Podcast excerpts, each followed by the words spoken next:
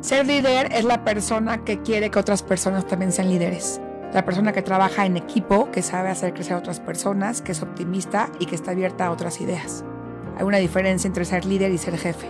Primero, mi mamá, que es una gran empresaria, eh, mi abuela, que se quedó viuda muy chiquita y en su época era rarísimo ser mamá soltera, no viuda, que son mujeres trabajadoras y de mucho esfuerzo. Exclusiva responsabilidad Quiero que las mujeres estén más seguras de sí mismas, que se hablen de todos los temas, que no tengan miedo, que se inspiren y que se quiten todas las vendas que traen de ideas de otros tiempos, de que no pueden lograr las cosas. Sentimientos a flor. Qué bonito. Hola, muy buenas tardes y bienvenidos a Realidades. Es un gusto tener aquí a una invitada de lujo y le pedí hoy a, mi querida Loops eh, que me diera el honor de presentar a, a, mi amiga porque es una de mis, de mis amigas más cercanas y más queridas y es unas mujeres que, que más respeto. Mi querida Delia González, gracias por estar aquí. es un honor. Y, y la quiero presentar como super mamá, super empresaria, super esposa, la mejor amiga, la mejor anfitriona, la mejor abuela, la mejor diseñadora de joyas y de plata en, en México. No lo digo yo, eso lo pueden checar ustedes, no lo digo yo. Pero es un ejemplo sobre todo y por esto le invitamos al programa Hoy Loops. Porque es una mujer que rompió paradigmas. Paradigmas por ser mujer, paradigmas por lo que lo hizo en su familia y porque decidió ser una mujer libre y feliz en este siglo. Es el tema del día de hoy. ¿Cómo ser una mujer feliz y libre en este siglo? Dele bienvenida. Ay, muchas gracias. Me siento muy honrada. Por fin estoy invitada a este programazo. Pues muy agradecida, muy feliz de contar mi, historia y poder ayudar a mucha gente que, que, puede estar en un proceso de duda, en un proceso de dolor, en un proceso de, de, de identificarse y de amarse a sí mismo. Entonces, este, pues bueno, aquí, aquí estoy para lo que me quieran preguntar, feliz de la vida. Querida Delia, de verdad, hola a todos. Este programa me tiene emocionadísima. Qué bendición tenerte a ti aquí con nosotros, porque creo que muchas personas, muchos hemos estado en algún punto de nuestra vida donde necesitamos escuchar una historia como la tuya para poder dar el salto, ¿no? Al siguiente paso que ahorita lo vamos a escuchar y me gustaría empezar, querida Delia, porque el tiempo nos alcanza, que nos empieces a platicar cómo es, porque así lo voy a decir, cómo es que nuestra querida Delia en algún momento de su vida tú eh, eh, te das cuenta que eres gay. ¿Cómo es tu historia, querida Delia? Bueno, antes que nada yo nací en Tasco, en Tasco Guerrero, y Tasco Guerrero, eh, mi familia es de ahí de, muchísimos años, entonces era una familia, es una familia muy querida, todavía están ahí muchos de mis primos, de mis tíos, nada más tengo uno ya, pero es un lugar muy conservador, es pueblo chico pueblo chico, infierno grande.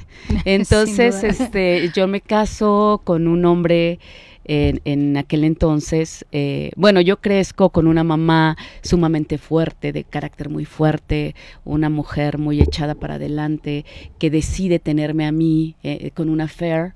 Entonces soy, aparte soy hija de una pasión, entonces, este, bueno, crezco, mi madre se casa eh, con otra persona, tengo a mi hermano y de repente mi mamá se enferma de cáncer y me dice, eh, y un chico me invita a salir y me dice, oye Delia, a las dos semanas de salir me dice, me quiero casar contigo. Y entonces yo llego, yo, yo le digo, ay, jamás. ¿Cuántos años tenías ahí? Dieciséis. Y entonces llego a casa con mi mamá y le digo, oye, ma, fíjate que este, que este chico me dice que, que se quiere casar conmigo, está loquito, ¿no? Entonces, yo le dije, ay, ¿qué te pasa? Todavía tengo que estudiar la prepa, todavía tengo que acabar prepa, tengo que este, acabar una carrera. Y entonces mi mamá me dice, no, cásate con él, porque yo tengo cáncer, puedo morir y tu hermano y tú se quedarían solos. Por favor, cásate con él pues al otro día salgo con este muchacho y yo, una niña pues súper chiquita, súper inmadura, súper manipulable, le dije, oye, ¿sabes qué? Pues sí me caso contigo. Entonces me dice, ok, pues te regresas de, de México, yo estaba estudiando en México, te regresas a, a Tasco y no puedes salir, porque ahora estás pedida, eres mi novia y te vas a casar conmigo y quiero que llegues pura al matrimonio. Entonces mi mamá me saca de la escuela de acá, me regresa a Tasco y entonces estoy como dos años, hasta que cumpla 18 años, como, como apartada, que no puedo salir a la calle, que no puedo ver a mis amigas, solo iba a la escuela y me regresaba a casa para esperar a mi, a mi noviecito los fines de semana, porque resulta que em, el esposo de mi mamá no quería dar el permiso para que yo me casara antes, entonces tendría que esperar a los 18 años porque yo estaba registrada a su nombre. Que es con quien te casas y es el papá de tus hijos. Así es. Que hagamos aquí énfasis que es libanés, entonces tengamos aquí el, contexto que es libanés. Justo iba a preguntar eso. Hombre, hablamos hace más de 40 ¿Cuántos años. tenía él? Él tenía seis más que yo. Ah, que eso también, ¿no? Es... Y, viene un machismo muy puro, ¿no? Que de esa época. y también entendemos a tu mamá, que tu mamá lo hacía por una parte de protección, pero también la parte de que por qué el hombre siempre tiene que proteger a la mujer. También hay que ver eso.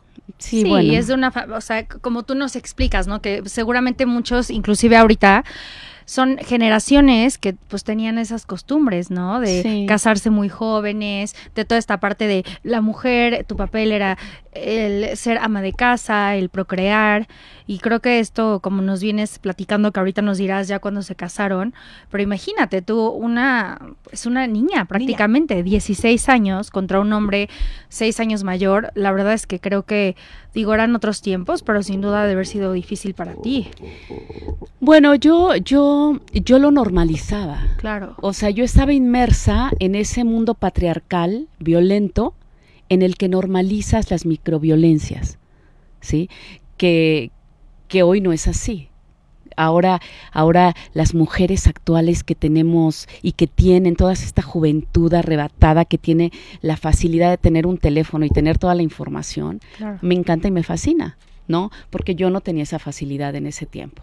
Entonces, bueno, total, me caso con este hombre y aparte, el día de mi boda nos casamos y el día de la boda un amigo se acerca para esto, una vez él entró a mi casa, le dio un dinero a, la, a, la, trabajadora del hogar y entonces entra a la casa y me esculca mi, mi recámara y entonces encuentra unas cartas, mis cartitas de amor que yo guardaba de, de los de los niños, de los niños, este, pues yo era chiquita, ¿no? Sí, claro. De los niños que me las habían mandado y entonces uno de los niños era de Tasco y entonces era mi amiguito y pues yo lo invité a mi boda porque nunca, aparte nunca anduvimos, sino nada más me mandaba cartitas de amor.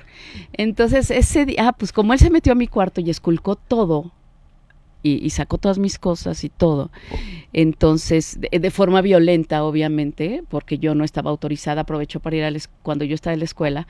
Entonces, el día de mi boda, pues vamos saludando a todos. Ves que en los pueblos, pues se brinda con todos y se saluda y todo. Claro. Entonces, llegamos con este chico y, le, y me dice, Delia, te deseo toda la felicidad del mundo. Y le dije, muchas gracias.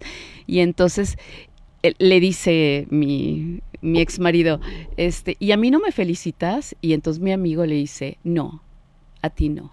Bueno, pues entonces mi, mi, amigo medía como un 80, mi ex mide como unos 65, pues le da un golpe y tira a mi amigo, y ahí el pleito de la boda y se acabó la boda.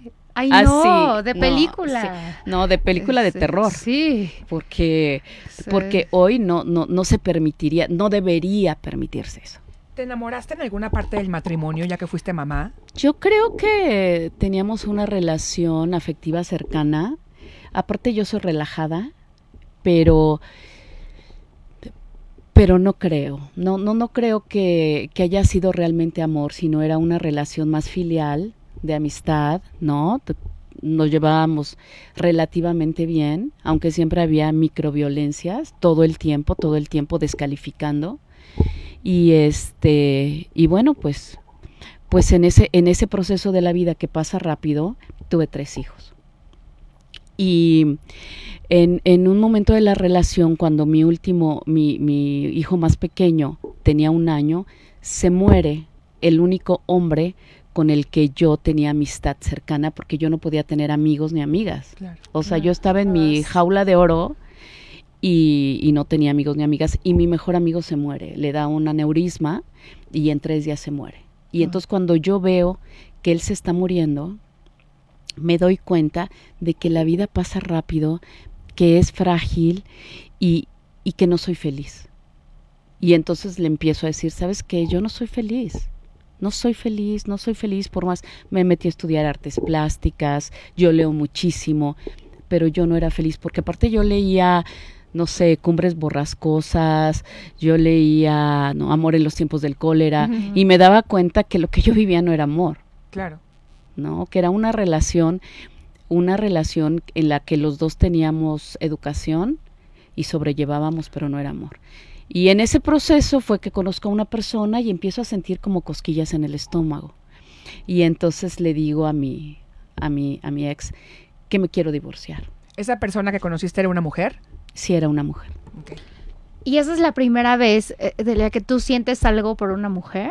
Es, Sí. es ¿Cómo fue ese, ese proceso, digamos? Porque creo que es, ha de haber sido, ¿no? Como entre, el, entre la aceptación, la negación. ¿Cómo es que llevas tú ese tipo de sentimientos? Fíjate que, bueno, primero esta mujer no me caía nada bien, pero bueno, por circunstancias de la vida la llevan a vivir a la casa y, y empezamos a, a entablar una relación de amistad en la que éramos completamente opuestas, porque yo, aparte yo soy trova cubana, a mí me encanta la música en español, yo soy así como, como de guarache de llanta, y así. Y, y, y esta persona era completa, esta, esta chica era completamente distinta a mí, o sea, no nos parecíamos en nada. Pero yo empecé a sentir algo raro y fue que le dije a, a, a, a mi ex esposo, le dije, oye, ¿sabes qué? Me tengo que divorciar. O sea, me tengo que divorciar de ti porque no soy feliz y porque siento algo por otras personas. O sea, siento algo por otra persona. Entonces me tengo que divorciar. ¿no? Yo ya no quería ni darle un besito, o sea, nada. Sí. Que en esa época no se hablaba ni del tema, ¿no? De la homosexualidad y tampoco del divorcio. No era tan común en esa época. No, pues cuando yo le digo, quiero el divorcio, él me dice, ok, te lo doy, ¿qué quieres? Eh, ¿Quieres dinero? ¿Quieres los niños? ¿Viaja a Europa? ¿Coches? ¿Casa? ¿Qué quieres? Le dije, no, no quiero, lo único que quiero son mis hijos porque me corresponden, son mis hijos. Claro. Ay, me dice, pues eso no te lo voy a dar. ¿Eso que quieres? No te lo voy a dar. Entonces, él me demanda y me demanda por una relación, eh, me, me- me demanda como una enferma mental que se enamora de otra mujer y eso no existía en Guerrero.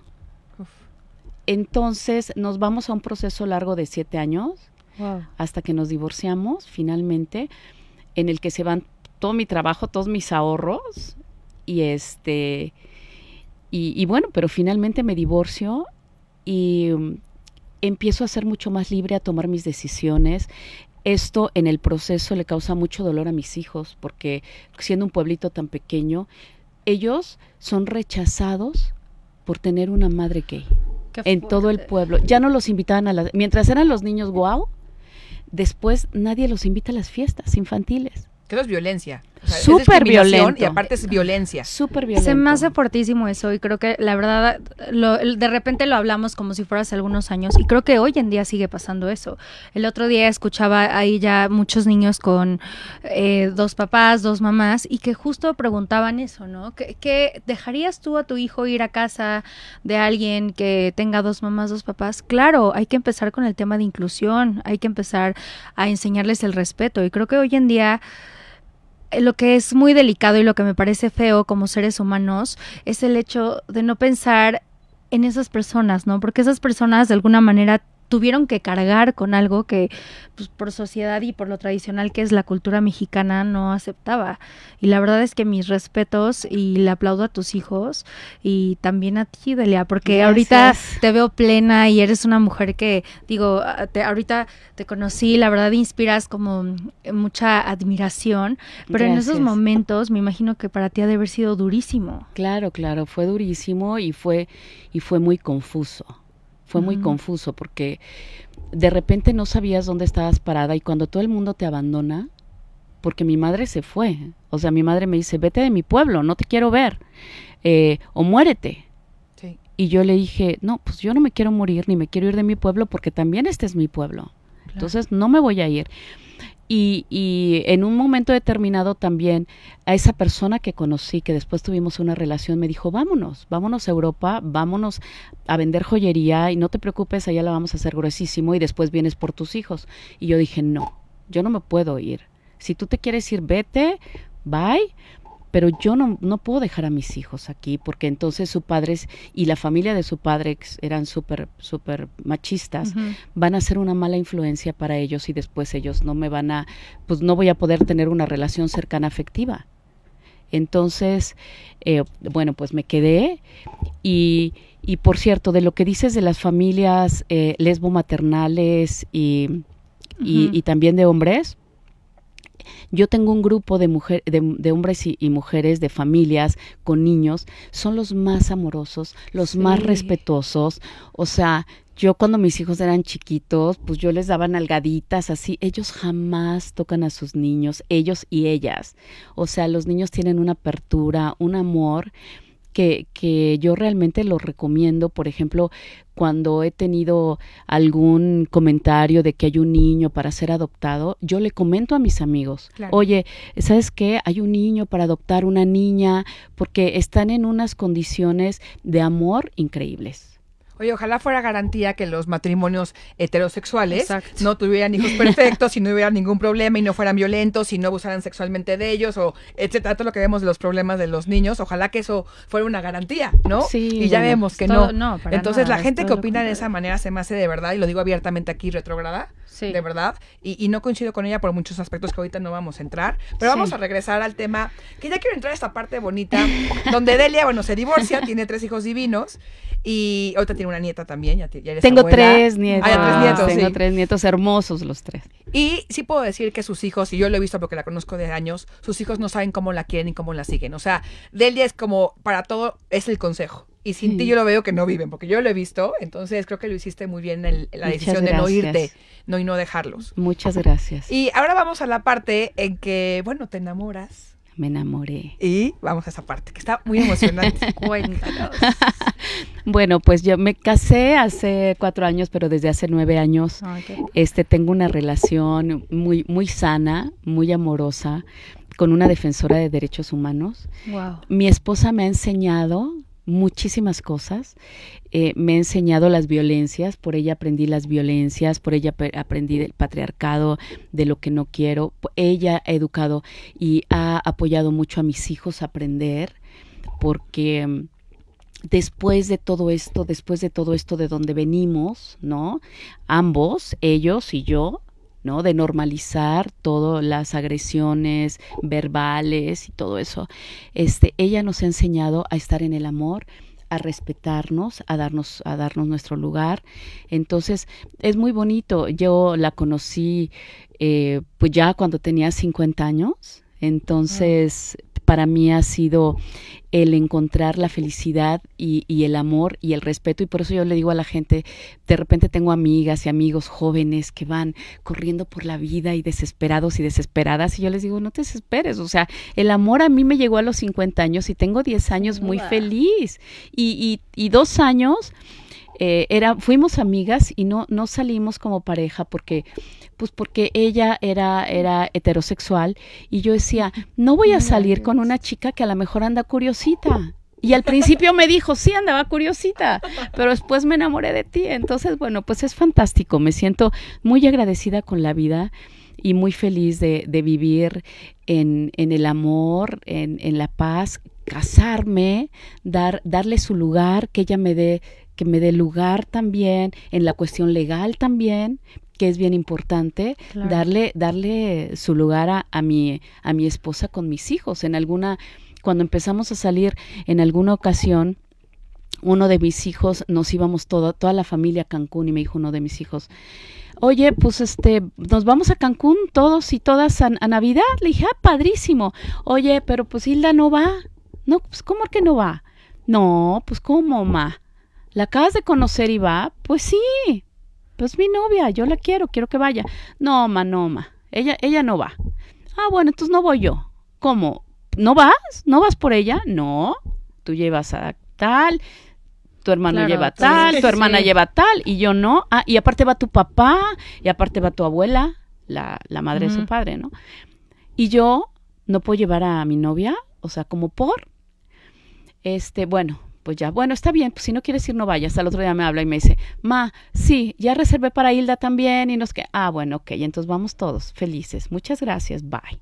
O sea, tú le tienes que dar también el lugar a tu pareja para que toda tu familia te, te, respete, ¿no? Y entonces hoy sí llevamos una relación de mucha armonía y de mucha paz.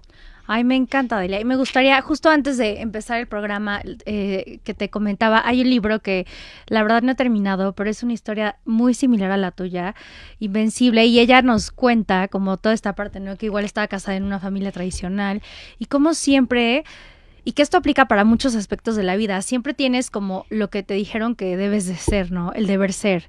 Y, hasta, en qué punto tenemos muchas luchas internas, porque no solo se trata de relación, sino de trabajo, de hijos, de, hijos, de lo que uno uno viene a ser este mundo, de verdad, como decías tú, la vida se pasa tan rápido y vivimos con tantos demonios a veces que están, pues, uno debería de soltarse, ¿no? Y para la gente que nos escucha, sí me gustaría preguntarte, seguramente muchas veces quisiste tirar la toalla, ¿qué fue lo que a ti hizo que o sea, que tu convicción fuera la que salió adelante, el decir, el tener ese valor, porque también es mucho de valentía, esa valentía de decir, esto es lo que yo quiero, no importa que la sociedad me dicte otra cosa, no importa que mi mamá de alguna manera me haya, pues, por así llamarlo, exiliado, que mis hijos estén siendo rechazados, ¿qué fue lo que a ti te dio ese fuego para seguir y para ser determinante en tu vida con lo que tú querías? Mira, para mí era muy importante eh, bueno, primero que nada, me da pavor de que iba a vivir. O sea, pavor, porque yo dije, ¿cómo voy a mantener tres hijos y yo sola? Pero entonces empecé a trabajar. Y el trabajo, yo creo que algo muy importante fue que el trabajo me dignificó. El trabajo, con el trabajo yo pude mantener a mis hijos, darles viajes a todas partes, este, darles un nivel de vida cómodo, bien, sin que les faltara nada. Entonces yo creo que es muy importante trabajar. ¿No? Primero que nada, el amor a mis hijos, el amor a mis hijos, el que ellos no vieran a su madre derrotada, ¿no? Y sobre todo a mi hija, porque mi hija, pues era, era, eh, veían en ella mi reflejo. Entonces yo tenía que hacer la más fuerte a mi hija, porque entre la familia, los hombres cuando nacen, entre esa familia, donde yo conviví, los hombres cuando nacen ya tienen un plus por ser hombres y mi hija no. Entonces para mí era muy importante que mi hija estuviera fuerte y yo a, veces me dicen que, que he, sido la más ruda con ella, pero, pero hoy es la más fortalecida. Es, es, una mujer muy trabajadora, es una mujer muy exitosa, es una mujer muy amable, muy gentil. O sea, tiene, tiene, yo creo que, yo, bueno, yo creo que hice bien mi trabajo. Ay, sin duda. Sí, y con mis hijos también, claro, claro, con los, con los dos también, pero ya la tenían ganada.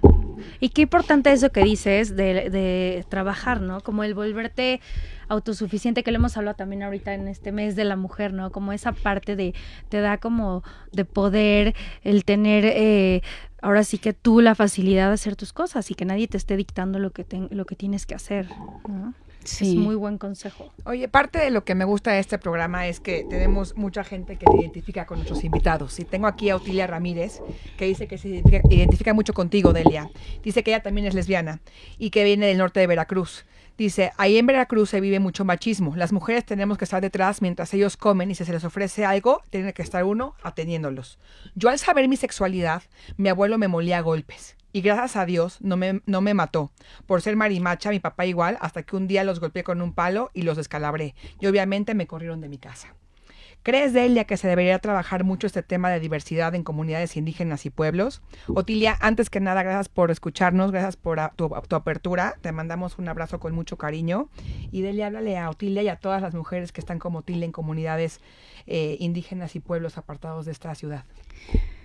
Sí, bueno, Otilia, pues mucho gusto. Eh, te, te, pues te felicito por tu valentía y, y, pues sí, solo así, por eso yo estoy hoy aquí, por eso estoy aquí platicando de mi caso, para que las personas que se sientan identificadas conmigo vean que se puede, que se puede, que se logra.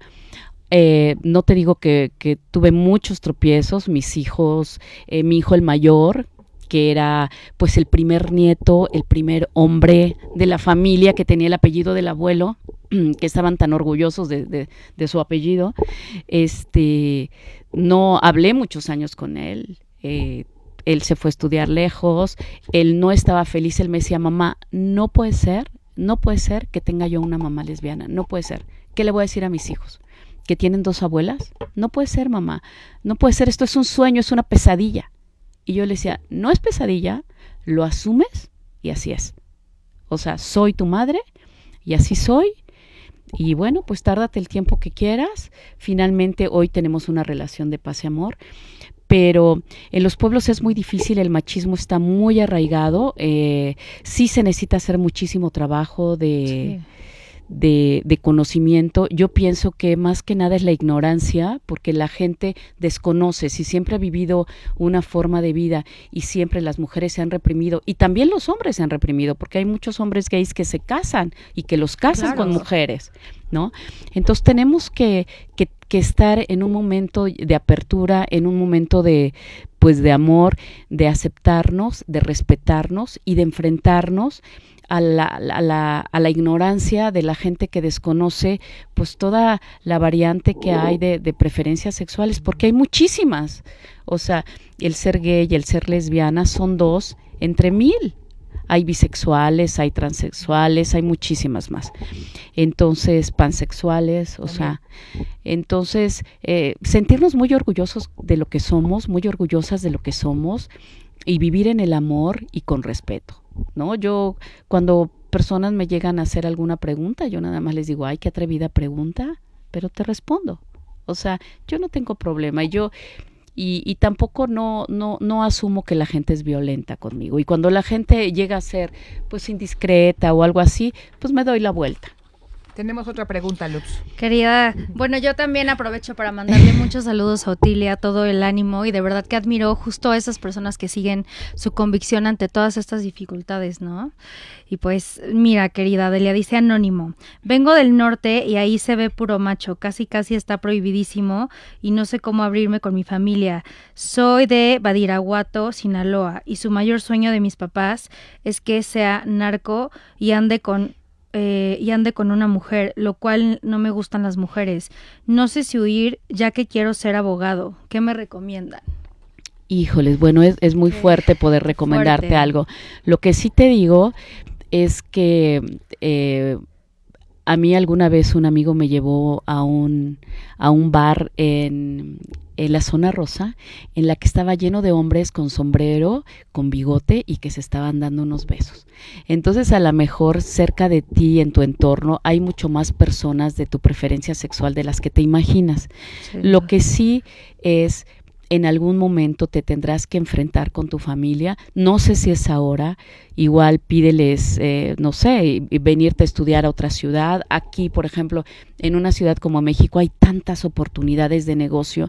Yo me doy cuenta, en el centro de la Ciudad de México venden una cantidad de ropa, venden una cantidad de enseres que la gente puede revender y vivir y vivir bien. Entonces, y becas este, que dan las universidades para que ser abogado también te podemos apoyar aquí en la estación y lo podemos platicar. Ah, padrísimo. Sí, en serio. Padrísimo. Y, y, yo sí, eh, es, es, muy fácil decir, ¿no? Sepárate, divórciate, di eh, que eres gay. Pero te digo una cosa, la vida es tan corta, anónimo, que, que hazlo y sí. vete y sé feliz porque la vida es bien cortita. pero, verdad. pero, pero haz, haz, hazlo con cuidado, este, no, no de forma violenta. Estamos viviendo ahorita en México mucha violencia y viol violencia familiar. Siempre las personas que tenemos otra preferencia sexual somos mucho más atacadas en nuestro entorno familiar que fuera. Tenemos mucho más familia que nosotros decidimos que sea nuestra familia que, que la que está dentro de nuestro núcleo, familiar y, y, estamos viviendo mucha violencia. Entonces, también si tu padre o tu madre son violentos, pues entonces tú encuentras la forma de salirte de ese núcleo familiar y si ven aquí con la, eh, con la estación con Marimar, venirte a una universidad, ven. No, yo creo que no sé, eh, me parece muy atrevido que tu familia quiera que sea narco porque me parece que, bueno, su tiempo de vida es muy corto y su vida es sumamente agresiva y violenta y yo creo que no se lo recomendaría jamás a nadie eso. Pero, pero si puedes estudiar leyes sería estupendo para ti, seguramente te iría muy bien. Sí, sin duda. Yo igual, Anónimo, te diría eso, que la verdad la vida es cortísima y lo más importante puede sonar egoísta, pero al final lo más importante es uno, porque si uno está bien, todo lo demás pues va a estar bien y fluye. Entonces hay veces en la vida donde el arriesgarte vale por completo la pena, ¿no? Como dice, nos dice Delia de hacerlo con cuidado, pero sí creo que el hecho de que te, de que estás muy a tiempo, ¿no? Luego hay gente que nunca es tarde, pero hay gente que ya muy, muy adelante es cuando se decide hacer lo que quiere y pues los años ya transcurrieron, ¿no? Y pues si tú estás joven, aprovecha para formar la vida que, que tanto deseas. Te mandamos un abrazo igual. Dile, bueno, estás ahorita con todo, ¿eh? Bueno, estás muy on fire. Alfonso Soriano, ¿cómo se trabajaría el matrimonio igualitario y o la adopción de niños con parejas del mismo, del mismo sexo? Como vemos, sigue siendo un tabú y en lugares de otros estados siguen siendo conservadores. Bueno, hay instancias especiales que, que, te ayudan a todo ese proceso. Está aquí, bueno, yo conozco aquí en la ciudad el DIF. El DIF está una amiga muy querida, Estelita Damián, que también es la directora del DIF, que también es de Guerrero, es mi paisana. Ella es encantadora. Aquí ayudan mucho. Aquí ha habido muchas familias eh, Nos podemos ayudar, ¿verdad, Delia? Sí, claro que sí, con muchísimo gusto. Eh, claro que les hacen un estudio, hay ciertos requerimientos. Y tenemos amigos, muchos amigos en común, sí. que, son parejas ¿no? del mismo sexo, que tienen unos hijos que han adoptado maravillosos y son muy felices. Los, pues eh, tenemos la, la primera niña que fue adoptada por una pareja de hombres es, es Ale, una, una encantadora niña que habla ya tres idiomas, sí. tres idiomas, y que tiene a, Felipe y a Jaime, que son sus papás. Felipe es actor y Jaime es el encargado de, de, derechos humanos de la Ciudad de México. Y no sabes, la niña es un encanto, este, toca instrumentos musicales, habla tres idiomas, es una chiquita, creo que tiene como 10 años, 11, Ale, y, y es un bombón y sus padres viven para ella, acaba de regresar de esquiar, que se fue con, con Felipe Nájera, que es su papá, es que eso me parece, la verdad, tan importante poderlo contar, digamos, de primera mano y que como sociedad seamos mucho más abiertos. En mi caso, eh, ayudo a justo a niños que muchas veces sufren de abuso y de violencia y de verdad el 80% de los casos viene de su familia.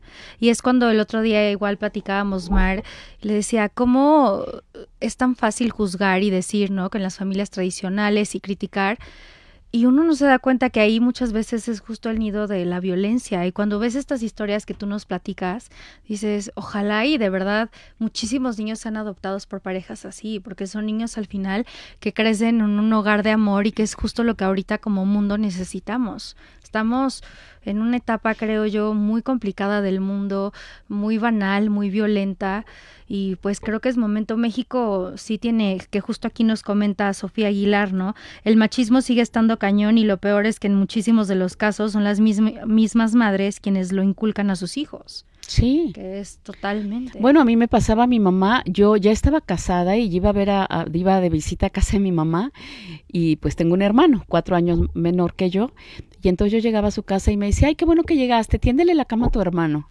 Y yo, como por? Pues porque ya se fue y él es hombre. Ay, yo, o sea, pero eso era normalizado. Pero hoy ya no, somos iguales. O sea, los hombres y las mujeres somos iguales, tenemos la misma capacidad, podemos trabajar igual, podemos ganar igual. O sea, no, no, no debe de haber esa diferencia. Porque hay un punto importante y la gente que nos está escuchando, que tiene hijos y, tiene hijos chiquitos y son responsables de su formación, es ahí donde deben atacar esos puntos. Sí. Es la mujer y el papá, o los papás o las mamás que eduquen a sus hijos, deben de criarlos de que somos igualitarios, todos ayudan, todos cooperan, no hay diferencias, pero también viene mucho de la educación que nos dan los papás. De ahí viene todo. Es. La ¿eh? raíz de todo. Es la y si no empezamos a romper esquemas, y si no empezamos a romper estos, estos formas de machismo, la cadena va a seguir y se llama círculo. Círculo vicioso de machismo, de pobreza, de, de, de ¿cómo se llama? De violencia intrafamiliar, etcétera. Tenemos que romperlo. ¿Y quiénes son? Tú, Loops, que estás embarazada, que estás formando una familia. Ese es el momento de hacerlo. Sí, es el momento. Y luego es complicado, ¿no? Porque, por ejemplo, eh, yo ahorita que estoy con Santiago, cuántas cosas uno ya trae inconscientemente inculcadas y son cosas tan sencillas eh, desde, no sé, los juguetes que si agarra algo que es de mujer, no, eso no porque es de niña. Oye, el otro día la persona que me ayuda eh, en la casa, pues mi hijo estaba jugando con mis pinturas. Le dice, no, eso es de niña. Y le dije, no, es que eso no, eh, da igual, no hay realmente un género y es desde ahí, desde esos pequeños detalles, no empezar a inculcar lo que sí puede hacer una mujer, lo que no puede hacer, lo que sí hace el hombre y es esta, es complicado porque traemos una cultura muy arraigada, ¿no? Pero pues es posible, querida Delia. Sí, bueno, todo es a partir de, de la cultura, de aprender y aprender y aprender y aprender las nuevas formas y los respetos, porque todo lo que aprendimos a tener vestido, a tener tacones, a todo, todo eso fue aprendido. O sea, todo eso nos los inculcaron. ¿Quién nos los inculcó? No sé, pero ¿por qué lo seguimos haciendo? Es, es momento de romper patrones Es momento de romper estereotipos que nos dieron hace 10 años, hace 20 años, hace 30 años, hace 40 años. Y es momento de dejar libres a nuestros hijos, por ejemplo, en mi caso, libres a nuestros nietos, ¿no? Para que mi nieta, por ejemplo, tengo una nieta, Isabela, que le encantan los dinosaurios. Entonces, cuando yo le compro algo, mi hijo me dice, ah, pues si quieres comprarle una muñequita. No, no, no, no espérate, no te confundas. O sea, la que le voy a comprar soy yo y le voy a comprar su dinosaurio. Y entonces ella ve el dinosaurio y se pone súper emocionada. Entonces, hay que dejar que los niños ah, afloren su, su, verdadera personalidad y conozcan. Esto no les va a cambiar la preferencia sexual.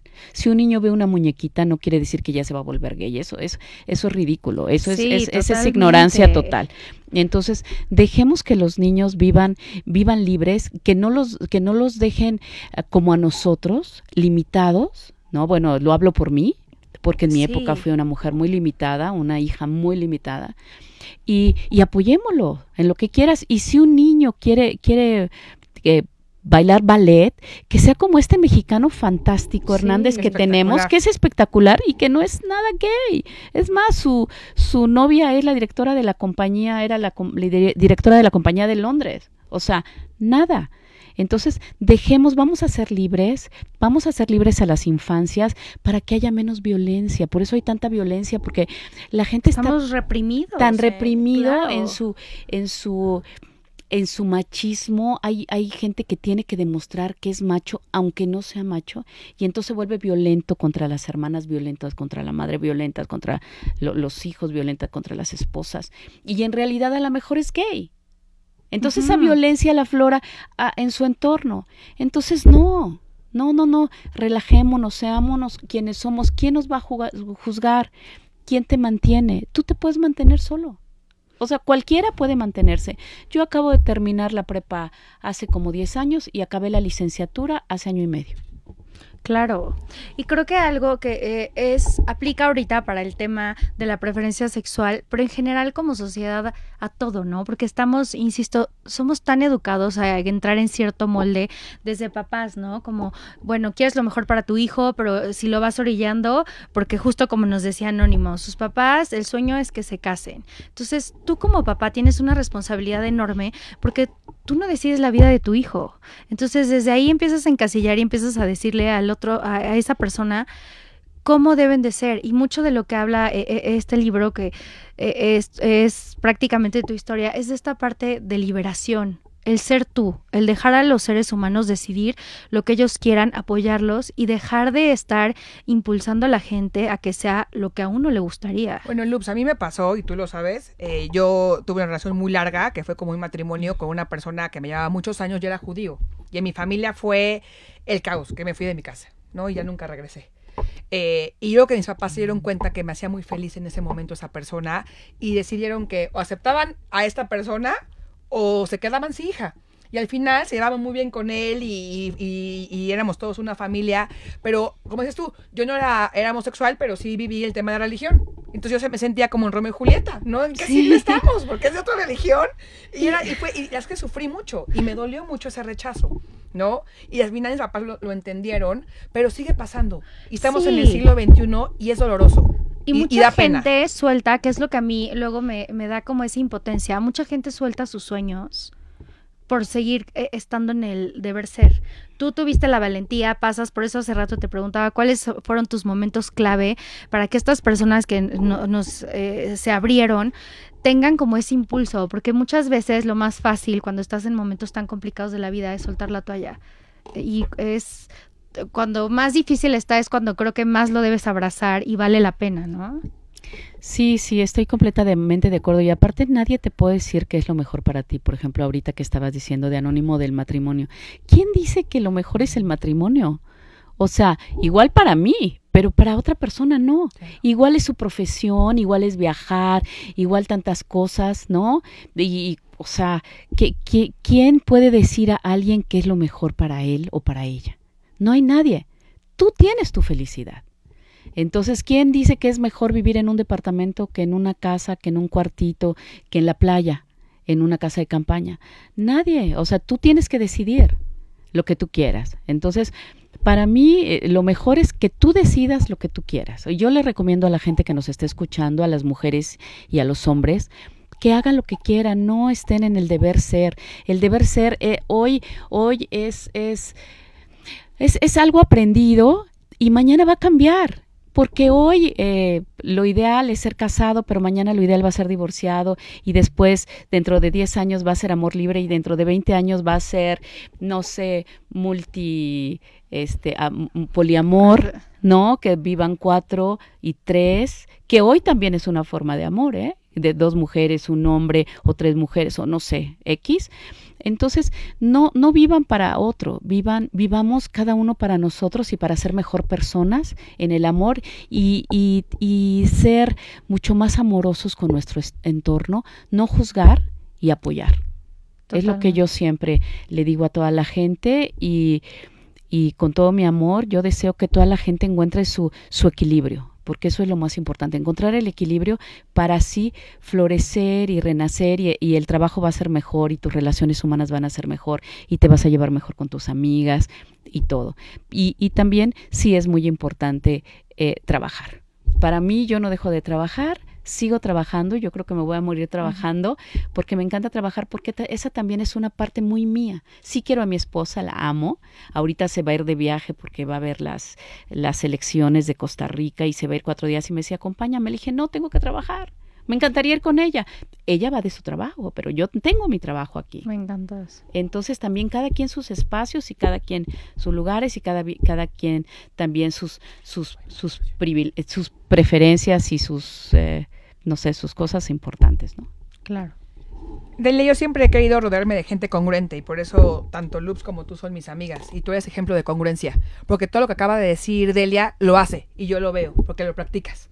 Gracias. Entonces, gracias por ser una mujer congruente. gracias. Y a este mundo le falta congruencia y yo trabajo diario en, ser más congruente con mi vida. Nos tenemos que ir y, cosa que me choca porque quiero contigo tres programas o diez, pero eh, ahorita que el programa se llama Realidades, ¿cuál es tu realidad? ¿Cuál es la realidad de Delia y para dónde va?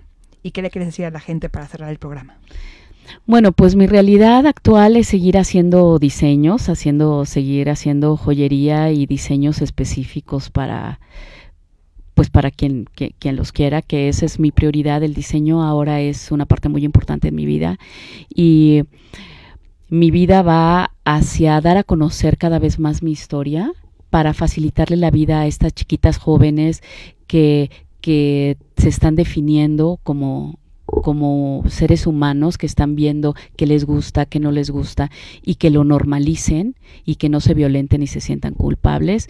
Y y bueno, pues muy agradecida de estar aquí contigo, con, con ustedes. Este, mucho gusto conocerte. Gracias. Y, y, pues bueno, yo las veces que me quieran invitar feliz y apoyar a todos. Y, ¿Cuáles son tus redes, amiga, para que te puedan seguir y para que vean lo que haces, tus diseños y también en, en lo que practicas? Es Delia González Tasco, Delia González MX y Facebook Delia González.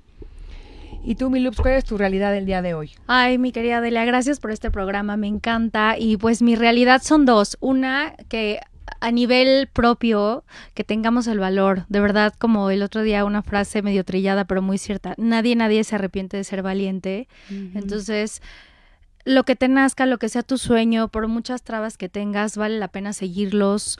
No estás solo, siempre en la vida te van apareciendo ángeles, los cuales a veces son los que menos esperas. Entonces sigan sus sueños, sigan lo que quieren hacer. Y por otro lado, a nivel sociedad, también eh, que cae en nosotros, dejemos de juzgar. Dejemos de juzgar, seamos constructivos, seamos libres y seamos en amor, ¿no? Muchas gracias, querida Delia. Muchas gracias. Yo siempre lo digo, que este mundo nos falta empatía. Cuando empecemos a ser más empáticos, este mundo va a ser más amoroso. ¿no? Espero que después de esta pandemia y con la guerra que estamos pasando nos caiga un poquito más el mensaje. Dejemos de juzgar.